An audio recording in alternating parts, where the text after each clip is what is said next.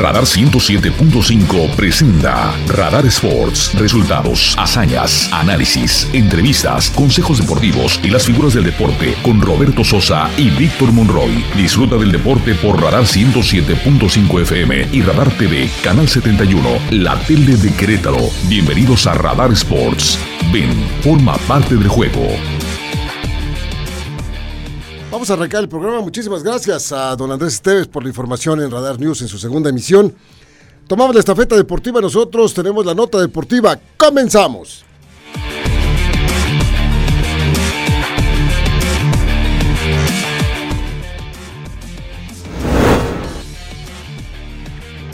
Pues después de hacer la sumatoria de la pelea de Canelo contra Triple G, llena de Golovkin, Resulta que hay informaciones que dicen que solamente se pudieron vender la mitad de los pagos por evento programados. Además también los boletos tuvieron que ser vendidos ahí en el T-Mobile Arena ya con la función iniciada. Baja también la incidencia de pagos por evento de las dos primeras peleas que sostuvieron estos dos boxeadores. No fue bueno el resultado económico en esta función. Gerardo El Tata Martino, director técnico de la selección mexicana de fútbol, acabó con las dudas en la delantera del Tri para el Mundial de Qatar 2022 y aseguró que solo irán tres de los cuatro que contempla Raúl Jiménez, Santiago Jiménez, Henry Martín y Rogelio Funes Mori. Uno de ellos no irá a Qatar. El próximo viernes, uno de los más grandes de todos los tiempos en el tenis mundial se va a despedir. Roger Federer no jugará un partido de singles, no va a jugar un partido de dobles allá en Londres, Inglaterra. Y aparentemente está invitando a su amigo que fuera su rival en tantas ocasiones, Rafael Nadal, para poderse retirar. Dice Roger que debe de ser una despedida llena de alegría, llena de fiesta, nada de tristezas.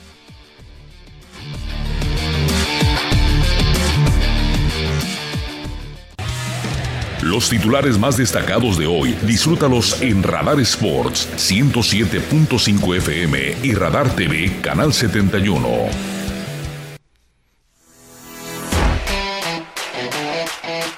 Don Víctor Morroy, ¿cómo estás, compañero y amigo? Buenas tardes. Mi querido Roberto Sosa Calderón, ¿qué tal? ¿Cómo estás? Muy buenas tardes. Bien, amigo mío.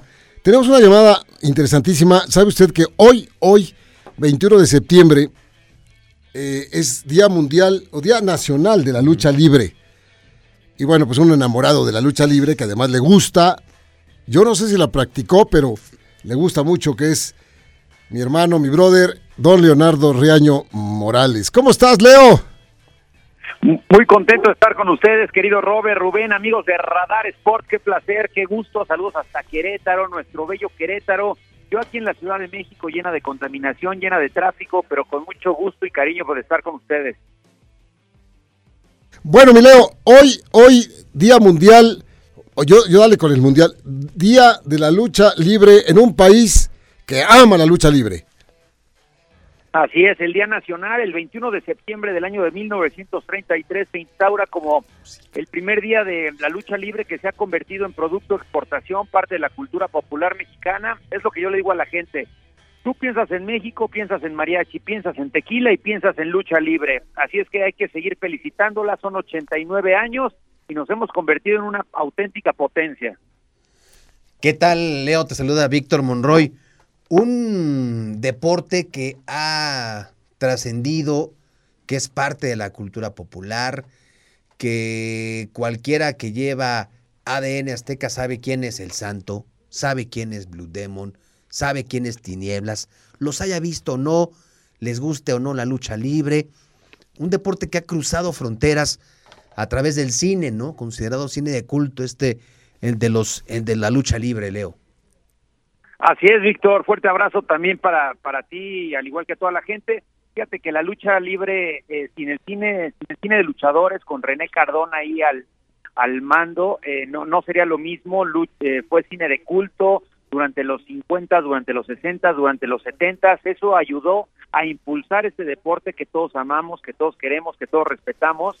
Y la verdad es que que, la lucha libre creció muchísimo con personajes en el, en el, en el cine, como el Santo, como Blue Demon, y aparte enfrentando, ¿no? A, las momias de Guanajuato, enfrentaban al diablo y bla, bla, bla. Nosotros tenemos la ventaja de que, por ejemplo, en Estados Unidos tienen a sus ídolos, pero no son ídolos de carne y hueso, tienen a Superman, tienen a Batman, tienen a Spider-Man, pero nosotros tenemos a los ídolos y los podemos tocar y les podemos pedir un autógrafo y una selfie y poderlos saber eh, eh, a una función, porque hay funciones no solo los fines de semana, hay funciones durante toda la semana en toda la República Mexicana.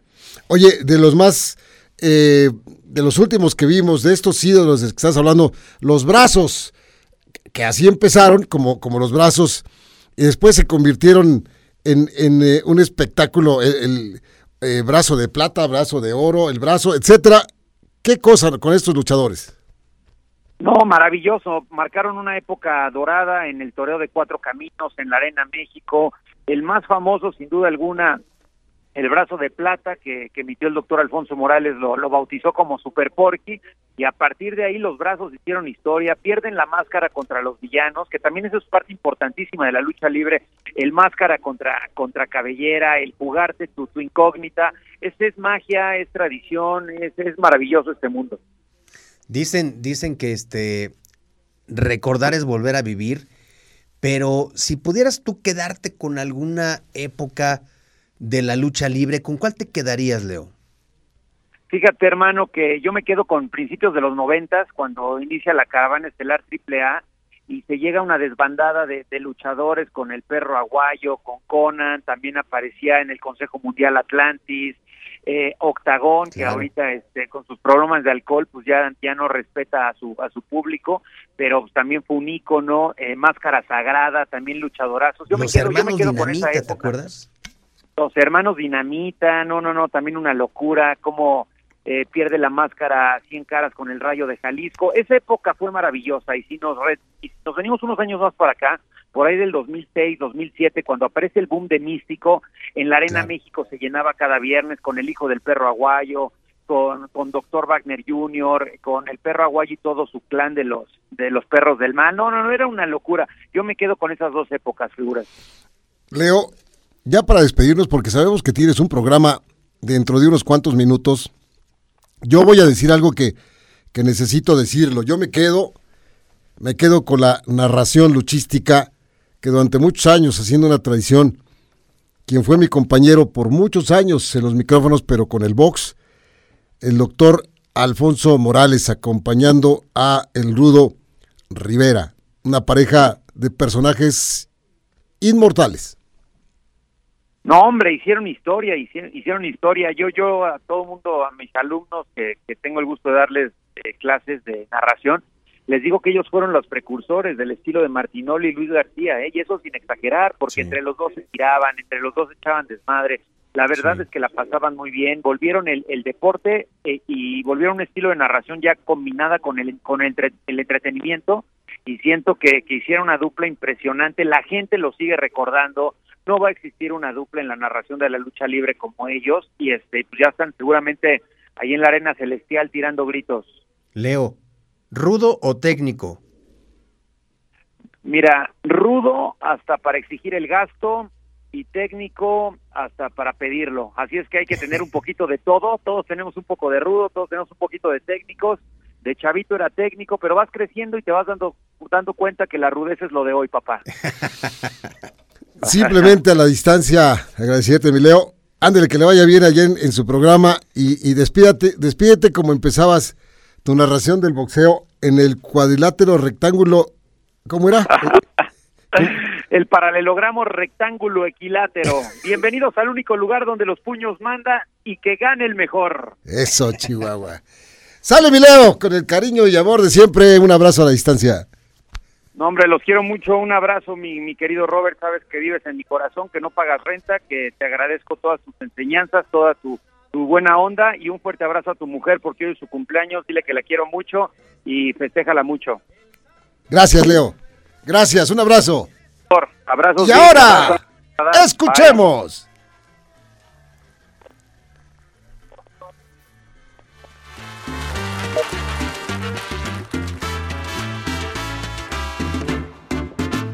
La arena estaba de bote en bote, la gente loca de la emoción. En el ring luchaban los cuatro rudos, ídolos de la afición. La arena estaba de...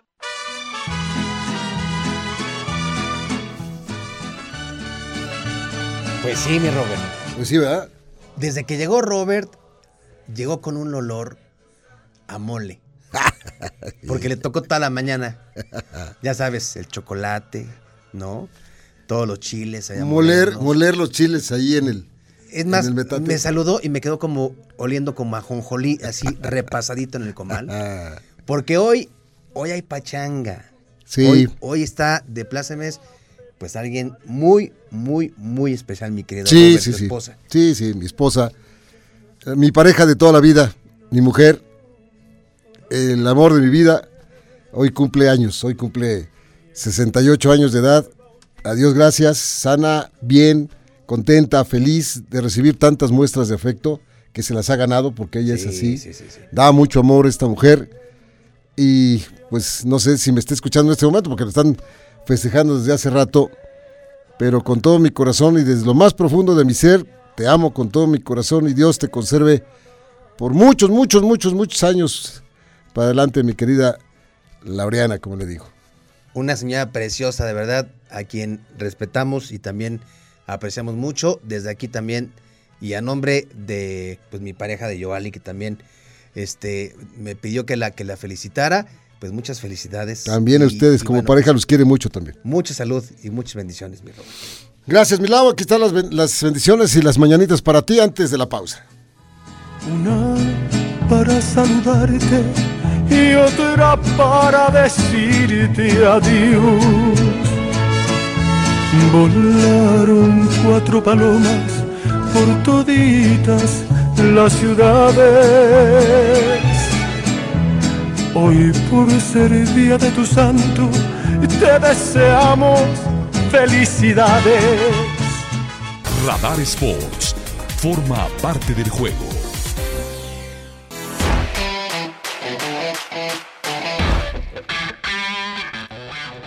Ahora, ahora son las eh, 3 de la tarde, ya con 23 minutos.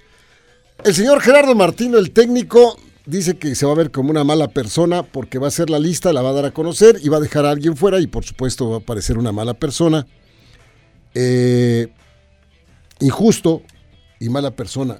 Y bueno, eso ¿Más? es una, eh, eso le damos crédito. Sí, sí, sí, le damos crédito porque así es, así es. Pero a ver, hay cuatro que están en la lista de delanteros. Que es Raúl Jiménez, que es este Henry Martín, Santiago Jiménez y Rogelio Funes Mori. Sí, señor. ¿Quién tú crees que si lo deja fuera, la gente va a decir, no, ¿cómo crees, Tata? No. Rogelio Funes Mori, que está lesionado, que no ha jugado los últimos dos meses. Raúl Jiménez, que pues no está pasando por un mo- momento físico Y también está lesionado. y que también está lesionado. Pues yo creo que la sorpresa sería que dejara fuera a Henry Martín o a Santiago Jiménez, ¿no? Ahí sí sería como un. Pues, pues en, en qué, en qué, qué visión tienes, ¿no, Tata? Porque el caso de Henry Martín haciendo goles aquí en México. Y el caso de Santiago Jiménez haciendo goles este, con el Feyenoord, ¿no? Está pasando por un buen momento. Sí, sí, sí, sí. Mira, llamó a 31 para los partidos de, de este fin de semana Seis lesionados. y el martes. Son seis lesionados. Si en este momento eh, uno se puede recapacitar, lo que necesitamos ya no sean, ya, ya que no sean ni siquiera europeos o que jueguen acá y que estén, no, No, que claro. estén sanos Sí, y que jugando bien. y jugando bien, que sería el mejor de los casos, ¿no? Sí, sí, sí. Pues Entonces- vamos a escuchar si quieres al, Órale. al Tata. Martino. Juega, juega el pollo. Escuchemos al técnico nacional.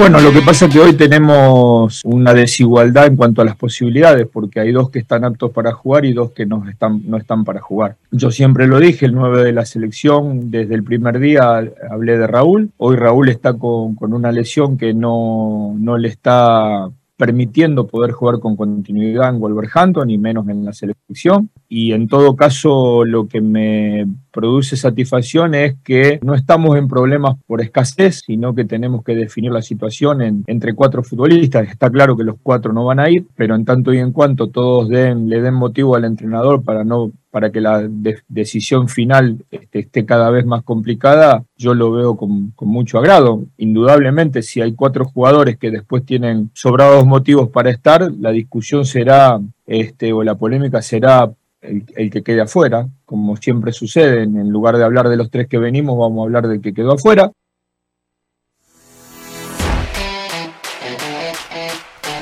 Pues ahí están las palabras de, del señor Martino. Y mire usted, por supuesto que ya, ya para la mayoría de todos nosotros es, inclusive ya está un poquito tedioso, ¿no? Que la lista de los 26 y que la lista... Ya la va a dar el señor Martino cuando él quiera, dentro de 15 días, dentro de un mes o no sé cuándo pues ya estarán los que él decida, ¿no? Estaremos o no estaremos de acuerdo con algunas personas, pero bueno, esos son los que va a llevar él y él tiene el compromiso. Llama la atención también las palabras de Guillermo Ochoa, ¿no? Sí, eh, hace una eh, crítica hacia, las, hacia los detractores ¿no? de la selección mexicana de fútbol. Dice que hacia el interior no hay ni presión, ni nerviosismo, ni que hay un mal eh, ambiente. Dice, por el contrario, estamos estamos conscientes de lo que no se ha hecho, pero dice, yo pensé que esto, esta ideología de criticar ya había cambiado, pero pues este, dicen lamentablemente pues, no, no es así. Este, y interesante lo que dice por ahí Guillermo, Guillermo Ochoa, y si te parece, pues escuchamos sus declaraciones. Vamos a escuchar. Yo te puedo decir que de puertas para adentro, el grupo, el grupo está bien, el grupo está seguro de lo que, lo que va a hacer, convencido del trabajo que se ha hecho, de los partidos que hemos hecho, por supuesto con autocrítica de, de las cosas buenas y, malas pues, y cosas que hemos tratado de, de, mejorar y que vamos a seguir mejorando durante estos juegos. Pero lo demás, yo creo que son cosas que, que uno como futbolista no puede controlar y si lo intentamos hacer jamás lo vamos a lograr. y, y yo me quedo más bien con el mensaje de, de, la gente, de lo que veo en la afición, de lo que veo cuando estoy en la calle, cuando me piden una foto, cuando me piden un autógrafo. Yo, yo creía que, que habíamos cambiado en esa parte, que habíamos buscado mejorar, porque nosotros como jugadores intentamos hacerlo, mejorar ese ambiente, esa situación que pasa de la, entre los jugadores y, y la afición. Y esa parte media es difícil cambiarla en un país como, como México,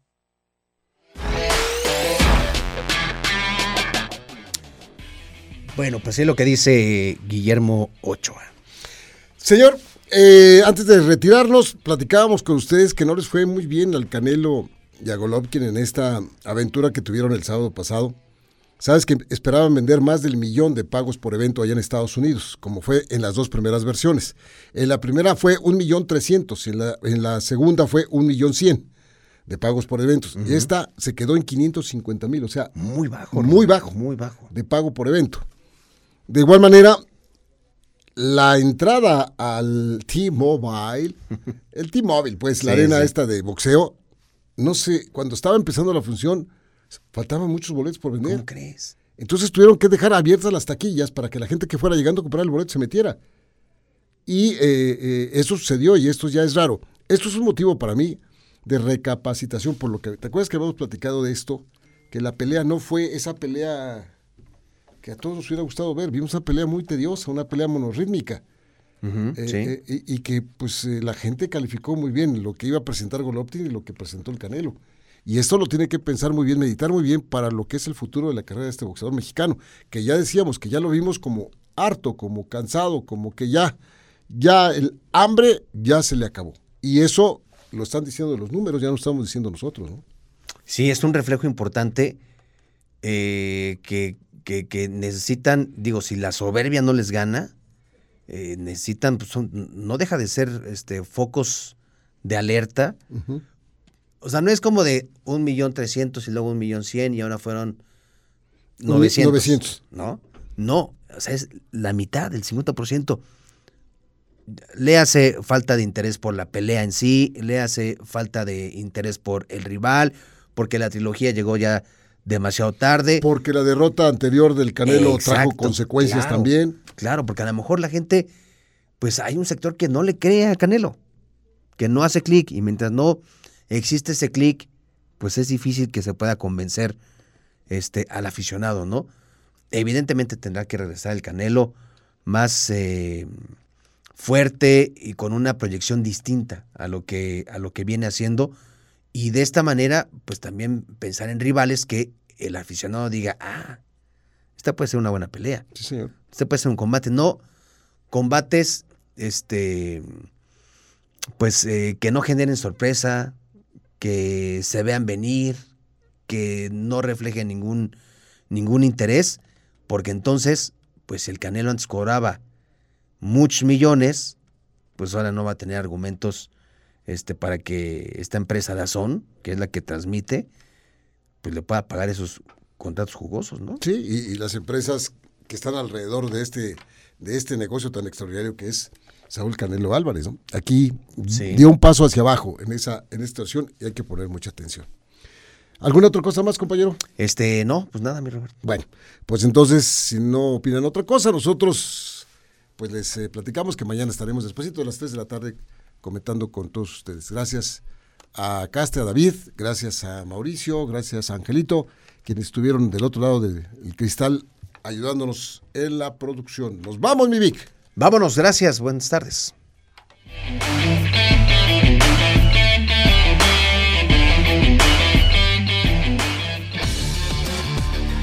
Radar 107.5 presentó Radar Sports. Has escuchado lo más relevante de la actualidad deportiva, porque el deporte es más que un estilo de vida. Roberto Sosa y Víctor Monroy te esperan en la próxima emisión por Radar 107.5 FM y Radar TV, Canal 71, la tele de Querétaro. Con Radar Sports, forma parte del juego.